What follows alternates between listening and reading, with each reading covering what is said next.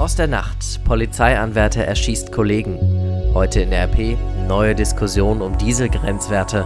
Und das kommt auf uns zu. Der Frühling. Es ist Freitag, der 1. März 2019. Der Rheinische Post Aufwacher.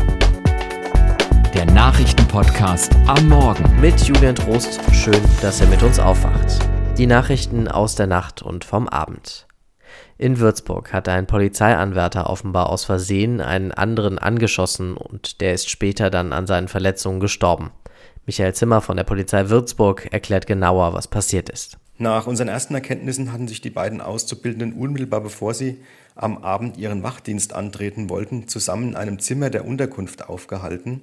Darin muss es dann äh, dem Sachstand nach zu der unbeabsichtigten Schussabgabe durch den Jüngeren der beiden gekommen sein. Der zweite Beamte wurde getroffen und letztlich lebensgefährlich verletzt in eine Klinik eingeliefert. Dort ist er leider kurz darauf seinen schweren Verletzungen erlegen. Ermittelt wird jetzt wegen des Verdachts auf fahrlässige Tötung. Bundesaußenminister Heiko Maas sitzt in Mali fest. Auch an seinem Flugzeug gibt es eine Panne. Ein Ersatzflugzeug startet heute Morgen vom Flughafen Köln-Bonn aus in Richtung Mali. Maas bleibt so lange gelassen. Ich bin jetzt mehr als 300.000 Kilometer pannenfrei geflogen, sagte er. Irgendwann erwische es jeden. In letzter Zeit scheint es aber vor allem Mitglieder der Bundesregierung zu erwischen. Erst war es Finanzminister Olaf Scholz, der musste länger als geplant in Indonesien bleiben letzten Oktober, weil Nagetiere sein Flugzeug lahmgelegt hatten. Im November war das Flugzeug von Bundeskanzlerin Angela Merkel dann auf dem Weg zum G20-Gipfel schon über der Nordsee und musste dann wegen technischer Probleme umkehren. Im gleichen Monat hatte Bundespräsident Frank-Walter Steinmeier Triebwerksprobleme in Südafrika.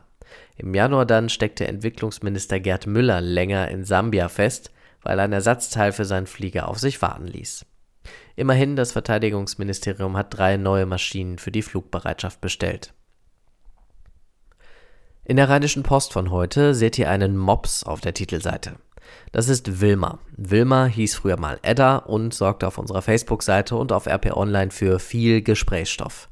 Dabei hat Wilma alias Edda selbst eigentlich gar nichts gemacht. Ihre Vorbesitzerin, die hatte ihre Hundesteuer nicht bezahlt. Die Stadt Aalen pfändete darum den Hund und ein Vollstreckungsbeamter bot den Hund dann auf seinem privaten Account bei eBay Kleinanzeigen an. Bis dahin ist das schon eine schräge Geschichte.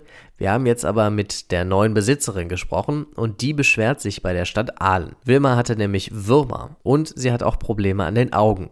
Bisher seien schon rund 2500 Euro an Tierarztkosten zusammengekommen und Wilma muss weiter behandelt werden. Das Geld will die neue Besitzerin jetzt mit einer Klage von der Stadt Aalen zurückbekommen. Die ganze Geschichte heute im Panorama der Rheinischen Post. Zurück zur Titelseite, da gibt's was Neues beim Thema Diesel. Eine EU-Generalanwältin hat dem Europäischen Gerichtshof ein Gutachten zu den Grenzwerten für Stickoxide vorgelegt.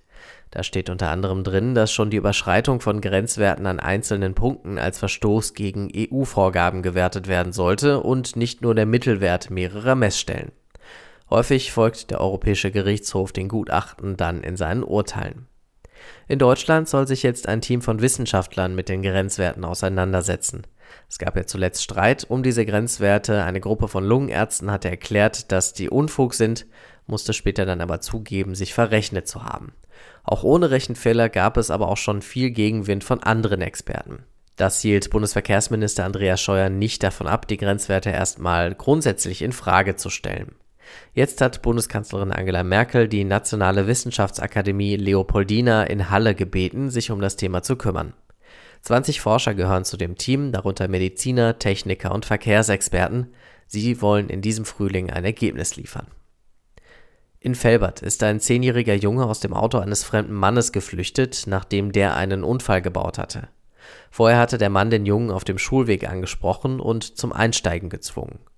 Im Internet gibt es Berichte, dass auch in Hattingen und Essen Kinder angesprochen wurden. Die Polizei prüft das jetzt. Außerdem klärt sie gemeinsam mit den Schulen die Kinder in der Gegend auf. RP-Kollege Christos Pasvantes hat sich mit dem Fall beschäftigt. Was wird den Kindern denn geraten?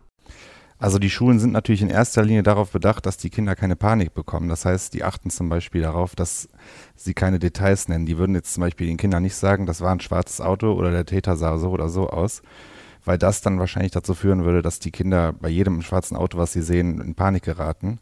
Andererseits nehmen die Schulen das sehr ernst und sind auf Verdacht, dass die Kinder wirklich aufpassen. Das heißt, sie sollen im Idealfall in kleineren Gruppen zur Schule gehen, nicht alleine. Sie sollen sich nicht von Autofahrern ansprechen lassen, die sie nicht kennen.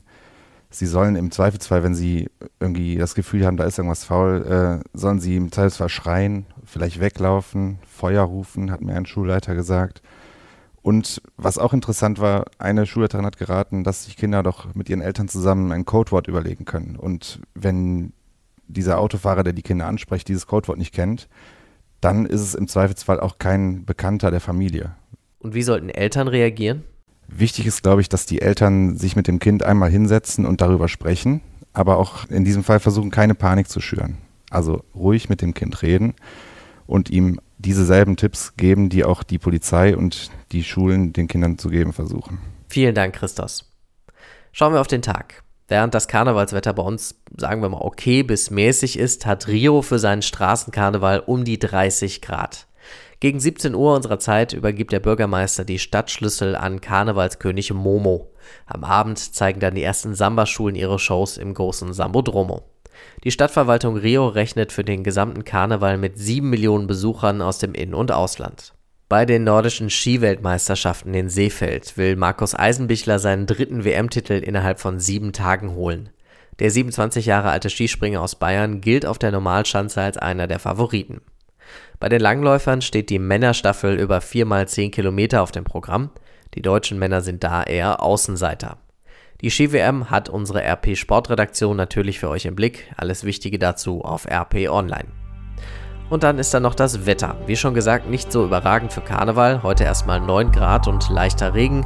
Morgen noch ein bisschen kühler. Aber es ist meteorologischer Frühlingsanfang. Der Winter war sehr warm mit mehr Regen als üblich, aber auch mehr Sonnenstunden. Uwe Kirsche vom Deutschen Wetterdienst lässt sich schon sagen, was es für ein Frühling wird. Also leider bilanziert die Natur so kurzfristig nicht. Also man kann nicht sagen, ein ganz kalter Winter bringt automatisch dann ein ganz warmes Frühjahr. Aber was wir im Moment von den Jahreszeitenvorhersagen sehen können, ist, dass das Frühjahr wohl leicht zu warm wird, immer im Vergleich zum langjährigen Durchschnitt. Beim Niederschlag sind die Aussagen im Moment so undeutig, da kann man nur sagen, wissen wir nicht. Und da wollen wir auch lieber seriös bleiben und sagen, müssen wir abwarten, wie es tatsächlich wird. Danke an Uwe Kirscher vom Deutschen Wetterdienst. Das war der letzte Aufwacher für diese Woche. Ich bin Julian Trost und auch am Montag wieder euer Aufwacher. Bis dahin, schönes Wochenende. Mehr bei uns im Netz www.rp-online.de